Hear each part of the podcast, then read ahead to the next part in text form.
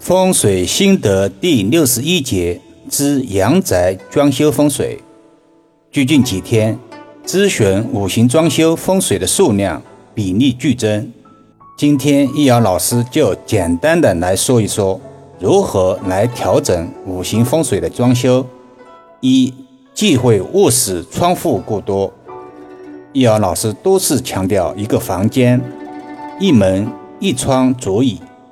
但是有些阳宅设计部分讲究采光效果，造成卧室不管是灯光还是自然光，光线太过强烈，就会造成我们睡眠的质量严重下降，不仅会影响了学习和工作，还会让居住的人心境无法得到安宁。其实这也是自然科学，所谓当局者迷。旁观者清。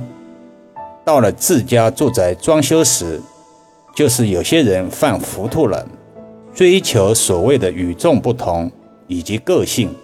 有的床侧边已经有了一扇大窗，床后还有一个小窗户，这就需要注意了。这些都是极不利夫妻感情和谐的。二、忌讳卫生间、厨房地面高于客厅或者卧室。卫生间从风水学上讲，乃为污秽之气聚集之所，不可高于客厅或者卧室，免受煞气冲击。从现实中讲，也不利于卫生间水流排放，造成地板受潮破损。还有厨房地面不能高于客厅或者卧室的地面，一方面防止污水倒流，另一方面。屋内主次有序，代表着步步高升的寓意。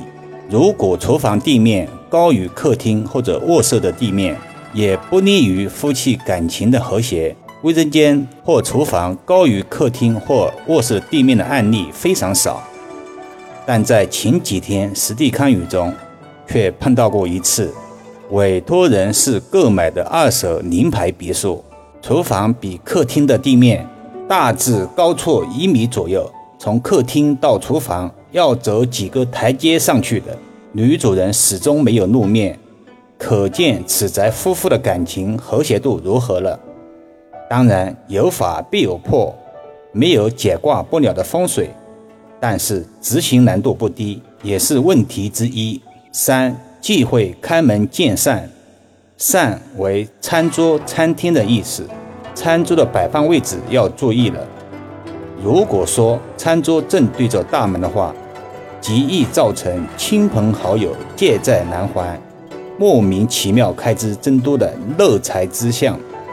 从现实中讲，邻居从大门直接看到家人用餐也不合适。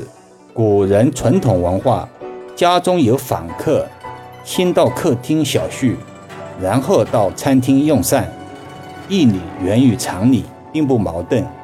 四忌讳卫生间空气不流通，这种现象，易遥老师几乎常常碰到。主要有如下表现：一、卫生间在住宅中央，导致卫生间无窗而形成空气不流通；二、装修时擅自改动、改变卫生间的位置，导致卫生间排风不畅。三、卫生间本身就是没有窗户，卫生间无窗极易产生卫煞，不利于居住人的健康。卫煞这个东西，时间久了，主人都不敏感了，只有亲朋好友来访时，才有所察觉。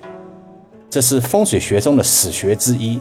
想要很好的缓解这一现象，自然通风是最佳手法。具体的要看实际现场条件了。好了，今天就说到这里吧。更多分享，请至易瑶文化主页收听、点评、转发、收藏。